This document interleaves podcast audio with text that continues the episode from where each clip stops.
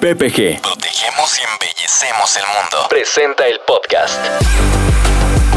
PPG. Tu mejor aliado contra la corrosión con Gerardo Cedillo. El ingeniero Cedillo es un experto en corrosión certificado por NACE International con amplia experiencia en formulación de recubrimientos de protección y marinos y es líder del servicio técnico industrial para PPG en México. En este podcast recuperaremos los aprendizajes de cientos de proyectos en los que tendremos la introspección del equipo de servicio técnico de PPG con más de 90 años de experiencia combinada. Bienvenidos. Esta semana presentamos Regulación y normatividad para protección contra fuego. Nuevos retos en México. Para este capítulo, el ingeniero Cedillo ha convocado a El licenciado Eduardo Bermudo cuenta con más de 20 años de experiencia como director y gerente en organismos internacionales de prueba, inspección y certificación por la TIC Industry, con enfoque al sector construcción de hidrocarburo, electrónica de consumo y otros, desarrollador de acuerdos de reconocimiento mutuo, regulación y normalización para certificación con base en UL, NFPA, ISO, IEC, NOM, NMX, ANSI, ACTM y Metro. Miembro activo de diversos comités normativos como la NOM y la NMX, dictaminador para el sector hidrocarburo por la EMA y la CEA, interacción directa con gobiernos locales y autoridades para el desarrollo de esquemas de evaluación de conformidad,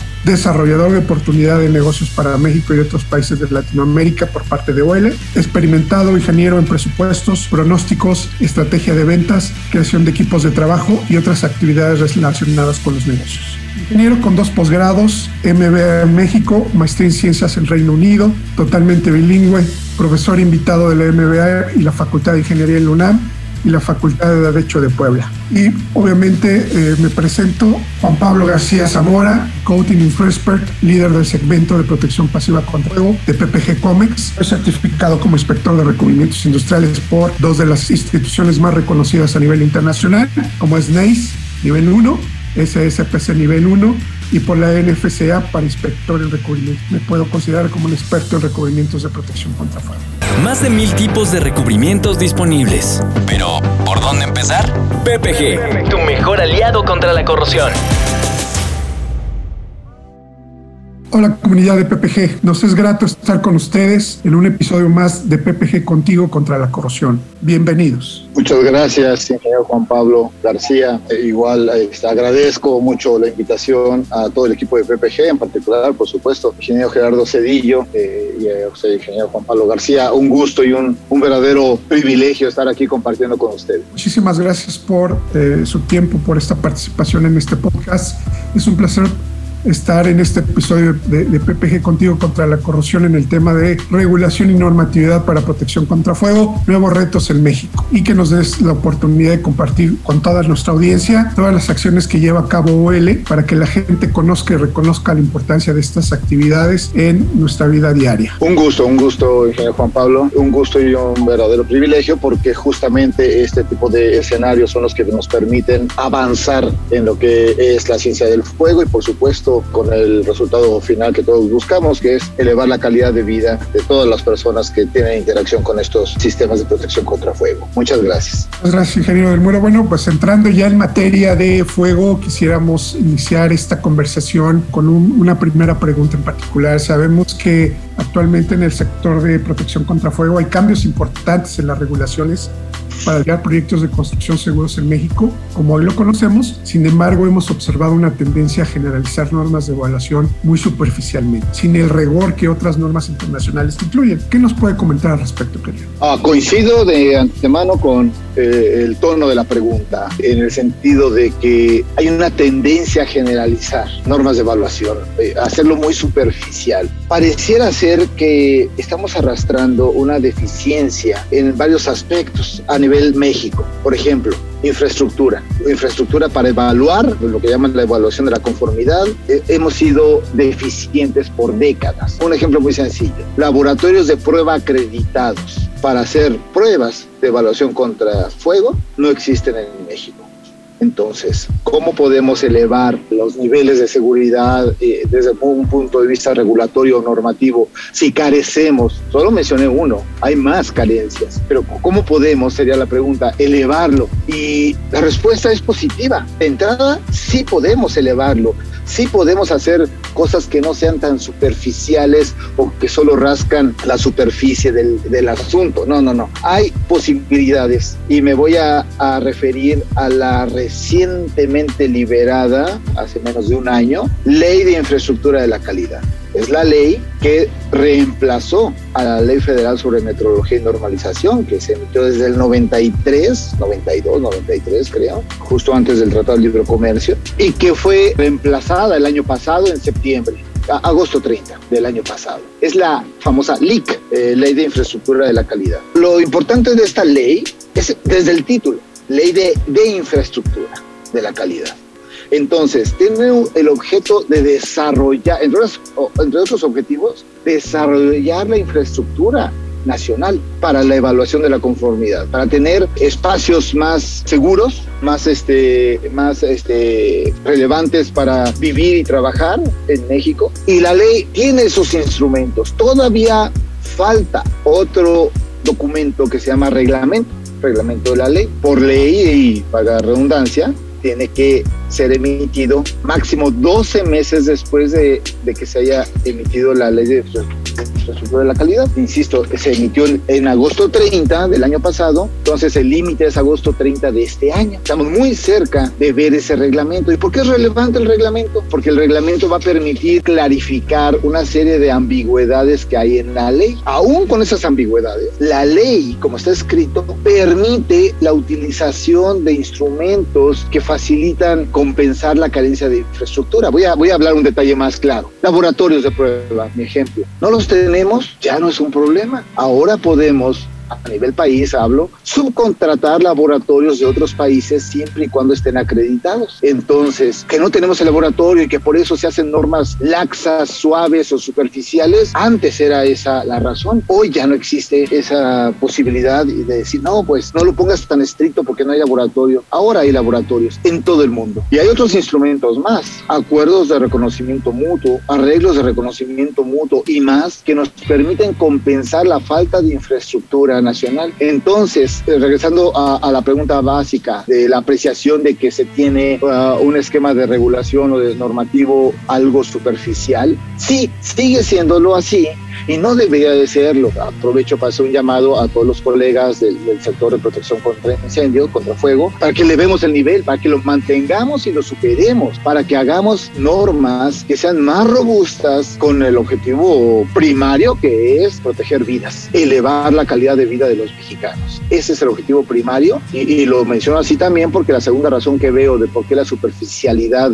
en temas regulatorios es por costos dinero. Llegan a mencionar que, que, hay un impacto económico si se hace una norma estricta. Y quizás sea verdad, tal vez hay un impacto económico. Yo solo recuerdo un tema muy importante, las regulaciones para protección contra incendio no tienen por objeto el fomento financiero, económico o similar el único objeto que tienen esas normas y regulaciones es proteger vidas. Entonces, no deberíamos de mezclar el tema económico, que si bien es muy importante, no es el más importante, no en este escenario. Totalmente de acuerdo, ingeniero del Muro. Sumándome a, su comentario, yo diría que si bien México, a diferencia de otros países de Latinoamérica, ya tiene un andamiaje, eh, si no robusto, por lo menos un buen inicio, digamos, unos buenos cimientos, respecto a normalización y legislación para el tema de protección pasiva contra fuego y en general de protección contra fuego. Creo que es un buen andamiaje, pero que debemos de construir columnas todavía más robustas para que el resto de lo que venga en los próximos años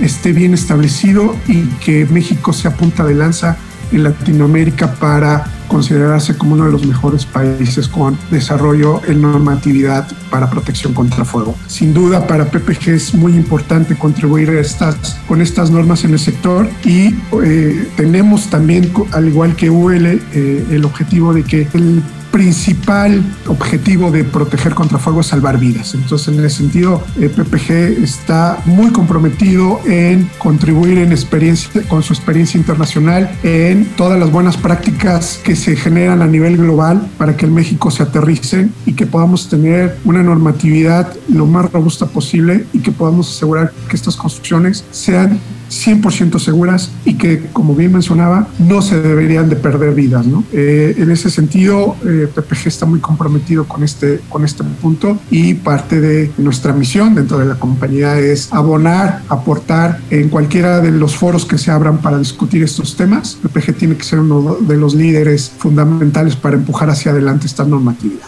Bien, continuando con la siguiente pregunta, ingeniero, y hablando de la nueva revisión de la 065 que, también va a la par de estas regulaciones que tiene como principal objetivo proteger contra fuego por eh, hidrocarburo. ¿Y cuáles son sus expectativas, ingeniero? ¿Qué puntos importantes cree usted que deben de mantenerse o mejorarse en esta nueva revisión? Eh, la NRF 065 es una norma muy importante, increíblemente importante, eh, porque va enfocada a fuego hidrocarburo. Bueno, así fuera fuego celulósico es igualmente importante. Lo digo yo eh, desde la perspectiva de que todos conocemos y sabemos que ha habido escenarios catastróficos en más de un ambiente de hidrocarburos. Ha habido fuego en instalaciones petroleras y debemos de buscar que eso se evite. La NRF 065 permite considerar ese escenario de fuego al tomar como referencia explícita y de cumplimiento obligatorio la norma UL 1709. La norma UL 1709 es una norma que lleva décadas probada y recomprobada con enfoque explícito a fuego hidrocarburo. A solo cinco minutos de iniciada la prueba, el elemento bajo prueba debe de estar a 2000 grados Fahrenheit. Comparándolo, por ejemplo, con fuego celulósico, la UL 263 es a cinco minutos de iniciada la prueba, está a 1000 grados Fahrenheit. Entonces, esta norma UL 1709 está al doble de temperatura y, y una vez más, está explícitamente diseñada y dedicada a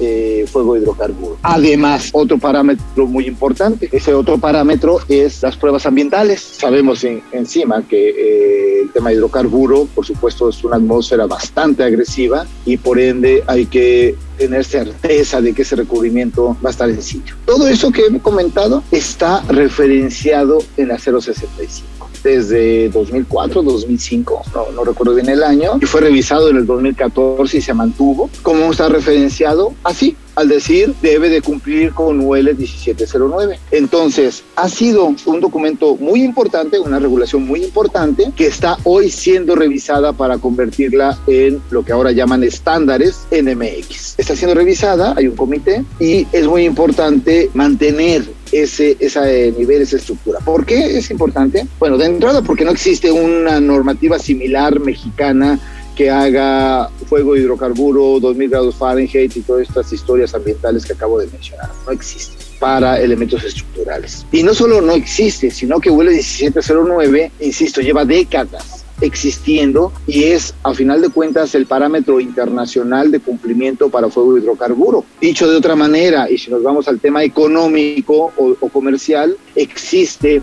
eh, mucho más factibilidad de tener cumplimiento bajo 1709 a nivel mundial que hacia otras normas que pudieran existir o híbridos que me he llegado a encontrar por ahí de normas que agarran de un espacio y de otro. El mismo eh, PPG tiene sus elementos debidamente certificados, listados UL bajo la UL 1709. Es un excelente ejemplo de empresas que con toda la seriedad del mundo se comprometen a elevar la seguridad de las personas que laboran en un ambiente de posibilidad de fuego hidrocarburo. Entonces, es factible y al estar ahí la factibilidad de esto es que yo hago un llamado a no dejar que caiga el nivel de seguridad de algo. Digo, una licuadora en nuestras casas es un tema muy importante, eh, también de seguridad, pero eh, no quiero minimizar una licuadora, pero hoy estamos hablando de fuego hidrocarburo, donde son ambientes increíblemente sensibles y, y peligrosos como para dejar caer el nivel de seguridad y poner cualquier otro escenario más laxo, más ligero,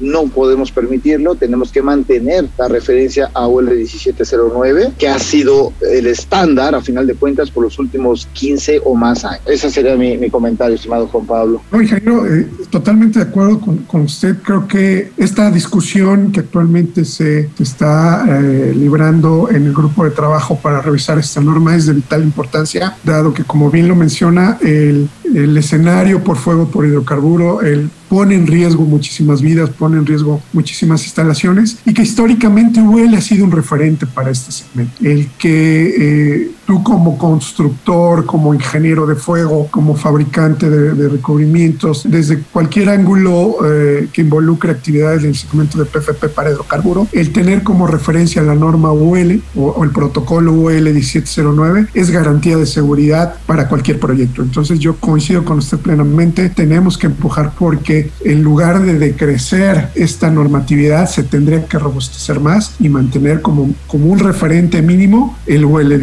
1709. Entonces, es completamente de acuerdo, ingeniero. Y, y, continuando en, este, en este sentido, ¿cómo ve el futuro de, la protección contra fuego en el marco de estas nuevas normatividades? ¿Qué le, qué le depara a México en los próximos años? Hay sustento para poder ser positivo y optimista eh, del futuro en el tema de protección contra incendio, sobre todo cuando lo consideramos en el marco de las nuevas normatividades. Y es justamente esta ley la LIC, pero insisto que he encontrado más de un colega que me dice, no, no, no, Eduardo, es que no lo has leído bien. Y yo, yo lo reviro un poco, tú no lo has leído bien. Vamos a ver por qué.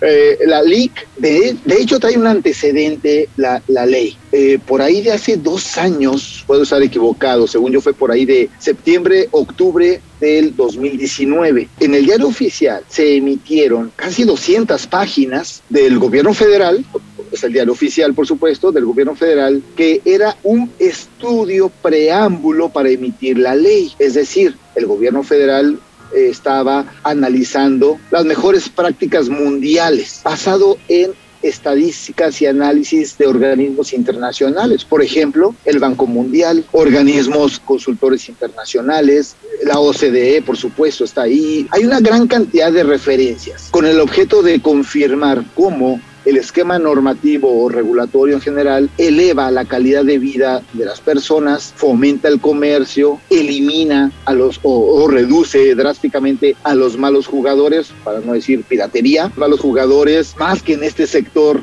del que estamos hablando el día de hoy es eh, la protección de vida, porque estamos hablando de incendio, de fuego. Si una licuadora falla, pues no hace un licuado, pero si un recubrimiento intumescente falla, significó colapso de estructuras y posiblemente muerte de personas. Entonces es un tema muy sensible el que estamos hablando el día de hoy, el tema de contraincendio siempre lo es. Entonces, aunque hoy la ley está ambigua y yo incluso la encuentro a veces hasta contradictoria, honestamente. Con todo eso me siento optimista. Confío que el reglamento va a lograr definir o clarificar esas ambigüedades o esas contradicciones posibles para avanzar para seguir hacia adelante. Hay, hay varios parámetros y aunque yo insisto tanto con que el objetivo primario es preservar la vida, es cuidar la vida, pues podemos irnos al tema económico, por ejemplo, de las consecuencias que hoy tenemos en este mundo globalizado. México es el socio comercial número uno de los Estados Unidos. Desplazamos a China, eh, ya en más de una ocasión lo hemos desplazado porque traemos como el 1-2, 1-2, 1-2. Hoy por hoy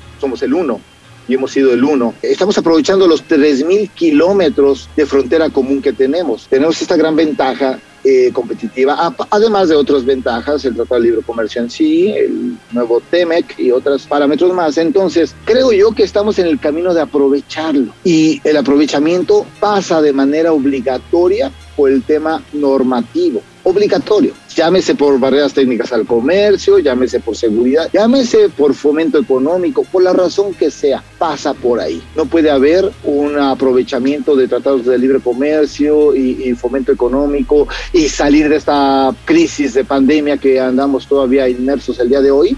No podemos, no vamos a lograrlo sin un adecuado enfoque regulatorio normativo y aprovechar esas ventajas que nos da. Lo digo así porque más de uno lo ve como un obstáculo, no son obstáculos, son justamente lo contrario, son en mi opinión ventajas que nos da para sacar a los malos jugadores, tal vez que no ve como un obstáculo, es un, es un mal jugador, ¿verdad? Pudiera hacerlo, pues de eso se trata, de sacar a, de la jugada a aquellos que que no cuentan con el adecuado nivel de seguridad y que, pues en cierta manera, engañan este, al usuario final, sacarlos con base en esquemas normativos, regulatorios, en sí con la evaluación de la conformidad, con todo lo que eso implica, laboratorios, organismos de certificación, unidades de verificación, todos esos elementos están descritos en la nueva ley. Entonces yo me siento optimista. Hay más y más organismos normativos, regulatorios en México. El marco existe. Yo creo que la la voluntad existe. Todavía está, insisto, la vieja escuela de no, no se puede, no, está muy caro. Eh, escucho la frase que dice, no, es que esto lo vamos a tener que pasar el costo al usuario final. Yo les digo, pásale la seguridad al usuario final. Y el costo, manéjalo, dilúyelo, contrarréstalo, compénsalo, desplázalo. Hay muchas otras cosas. Incluso les digo, ve a la Secretaría de Economía y pide ahora normativas de fomento económico, yo qué sé, impuestos, algo. Pero estas son normativas de seguridad. Hagamos una gran labor que, los, que se está haciendo, se está empezando a hacer muy buena en el tema normativo, por eso es que, insisto, lo veo muy positivo. No es fácil, no es inmediato, no va a pasar cosas tan rápidas, pero vamos en el camino muy bueno. Entonces sí, estimado, estimado Juan Pablo, me siento muy optimista como puedes verlo, no es instantáneo, no es inmediato y no es sin esfuerzo, pero creo yo que vamos encaminados hacia un escenario muy positivo en el mediano plazo. Eh, es la suma de los actores justamente, como lo que estamos haciendo el día de hoy con PPG, estamos haciendo justamente esta, esta sesión el día de hoy y esto suma, esto suma al debate, a la argumentación, incluso ojalá eh, entre la audiencia haya quien diga, no, no estoy de acuerdo. Qué bueno que no estamos de acuerdo. Hablemoslo, conversémoslo, debatámoslo para hacer que esto se mueva. La frase con la que concluyo mi, intervención, estimado Juan Pablo, es esa historia que dice hay que sacudir el árbol para que caigan meses. Justamente hagámoslo. Hagamos esos debates, esta argumentación, estos escenarios que PPG nos está invitando el día de hoy. Son maravillosos justamente para sacudir el árbol y hagamos que caigan esas nueces. Estimado Juan Pablo, espero haber abordado adecuadamente la pregunta. Muchísimas gracias, ingeniero Eduardo del Muro, por eh, compartir con nosotros estos comentarios, eh, su experiencia. Sobre todo, muchas gracias por el tiempo. Sí, sin duda, estos espacios abonan para este debate necesario para la comunidad que nos dedicamos a la protección contra fuego, sin duda es un debate necesario y agradecerle muchísimo por su tiempo y su conocimiento. Para cerrar este episodio, los invitamos a consultar nuestra página en internet y puedan consultar mayor información sobre nuestras tecnologías con las cuales cuenta PPG para cubrir las necesidades y requerimientos en cuestión de protección pasiva contra fuego. Agradecemos su atención y lo invitamos a nuestro siguiente episodio de podcast. Hasta luego. Gracias por escuchar PPG, tu mejor aliado contra la corrosión. Estaremos de regreso en un par de semanas. Mientras tanto, puedes consultar nuestras soluciones contra la corrosión en www.ppgpmc.com o escríbenos al correo solucionesindustriales.ppg.com. Hasta la próxima.